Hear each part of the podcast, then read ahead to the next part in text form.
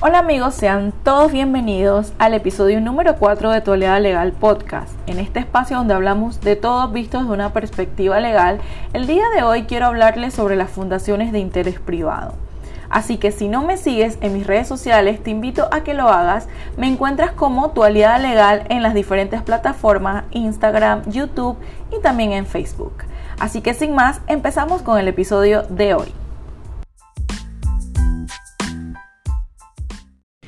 Hola amigos, ¿cómo están? Sean todos bienvenidos al episodio número 4 de Actualidad Legal Podcast. En este episodio vamos a hablar de las fundaciones de interés privado y no quiero hacerles este episodio tan largo, así que vamos a empezar en materia rápidamente.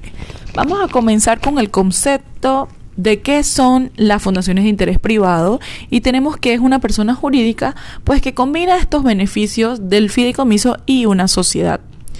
con una fundación de interés privado puedes organizar tu patrimonio de una manera confidencial y segura. En un concepto un poco más legal, podríamos definirlo como una persona jurídica que es creada por una o más personas que se denominan fundador,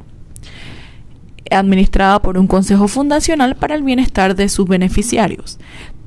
la fundación tiene su propio patrimonio que será destinado exclusivamente para sus fines y objetivos y se encuentran reguladas por la Ley 25 del 12 de junio de 1995.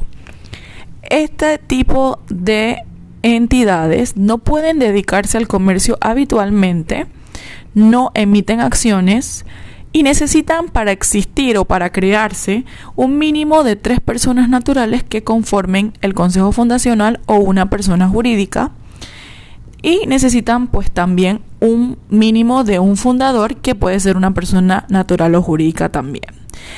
Cabe eh, resaltar en este punto que en cuanto a la nacionalidad de los fundadores, del miembro del Consejo Fundacional, de los beneficiarios, no hay restricciones en cuanto a la nacionalidad tenemos que eh, este tipo de entidades son totalmente diferentes a las fundaciones sin fines de lucro o organizaciones no gubernamentales, ya que la finalidad de las fundaciones de interés privado más bien es la organización patrimonial y hereditaria, mientras que las organizaciones sin fines de lucro tienen como finalidad un objetivo social, humanitario o altruista y generalmente pues reciben donaciones para alcanzar estos objetivos. Vamos a comenzar a describir las cinco partes esenciales de lo que vendrían siendo eh, los elementos de la fundación de interés privado. Tenemos en primer lugar pues la figura del fundador que puede ser una o más personas, ya sean naturales o jurídicas, que crean la fundación. Tenemos al Consejo Fundacional, que son los encargados de la administración eh, y velar por el cumplimiento de los fines y objetivos de la fundación. Tenemos el protector, que en nuestra jurisdicción pues es una figura opcional y su labor es de supervisar y fiscalizar las actuaciones del Consejo Fundacional. En este punto puede ser el mismo fundador, un beneficiario un tercero de confianza. Tenemos también a los beneficiarios que son los que reciben los beneficios de la fundación. Un ejemplo puede ser cuando cumplidas las condiciones o la muerte del fundador, estos reciben los bienes o los beneficios de la fundación. Y por último, tenemos la figura del agente registrado, que debe ser un abogado idóneo o una firma legal, y este es el vínculo entre la fundación y las autoridades. Vamos a comenzar a hablar sobre las ventajas de las fundaciones de interés privado y en primer lugar pues tenemos que sirven para la protección patrimonial porque constituyen un patrimonio separado al del fundador. Tenemos que son perfectos para eh, la planificación patrimonial y familiar transferencia de bienes son eh, vehículos excelentes para la conservación y protección de negocios familiares pueden llevar actividades comerciales de manera no habitual, como por ejemplo la renta de un bien inmueble a nombre de la fundación o la venta de un bien a nombre de la fundación. Los activos de la fundación no responden por las obligaciones del fundador o de sus beneficiarios. Em, existe lo que vendría siendo la figura de la prescripción de tres años contra el fraude de acreedores. Tiene una participación activa del fundador. Existe lo que es la confidencialidad de la información de sus beneficiarios y sus bienes porque esto queda documentado en el reglamento fundacional que más adelante voy a explicar. También tenemos que los activos de la fundación pueden estar en cualquier parte del mundo y no existe oponibilidad en materia hereditaria, lo que facilita la transferencia de patrimonios familiares sin necesidad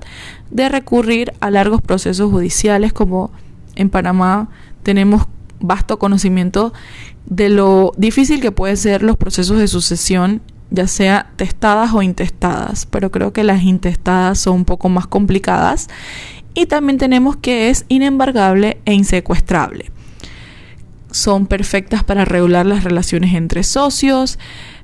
eh, garantizar el cumplimiento de los deseos del fundador después de su muerte, por lo que vendrían siendo excelentes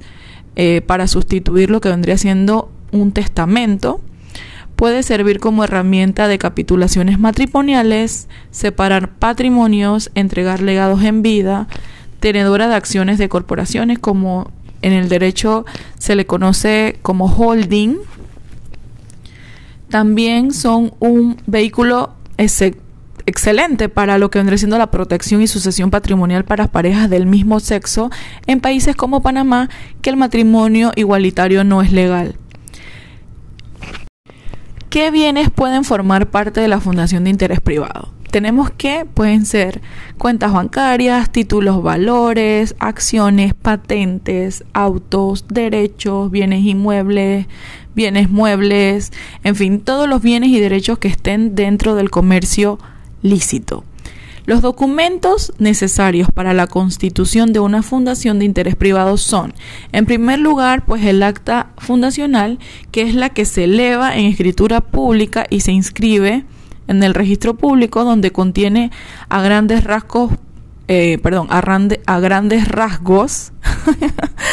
pues todo el tema de los estatutos de lo que vendría siendo pues la fundación de interés privado y tenemos la figura del reglamento fundacional que es el documento con el detalle de los bienes, de quiénes son los eh, beneficiarios, cuáles son las reglas, cuáles son los objetivos, eh, todo eso que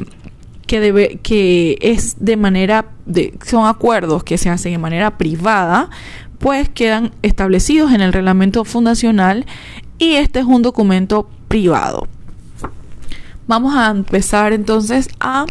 para ya finalizar este podcast, hablar sobre lo que vendría siendo el régimen fiscal alrededor de las fundaciones de interés privado y es que tenemos que estas deben de cumplir con el pago de una tasa única anual eh, los costos y los costos pues de lo que vendría siendo el agente registrado que como lo expresé al principio es el abogado o la firma legal que actúa como enlace o vínculo entre las autoridades y la fundación y éstas se encuentran exentos del pago de impuestos sobre la renta para los ingresos generados en el extranjero y también eh, aquí en Panamá porque no existe el impuesto a la herencia y los traspasos de los bienes se hacen en carácter de donación. Pero cabe resaltar que cuando se trata de bienes inmuebles, sí entra el impuesto de transferencia, que en Panamá es el 2 y el 3%, ya que esto aplica eh, exclusivamente para inmuebles localizados dentro de la República de Panamá. Con esta información damos por culminado el episodio de hoy. Te doy las gracias por estar aquí, por escucharme y si tienes dudas o consultas sobre este y muchos otros temas,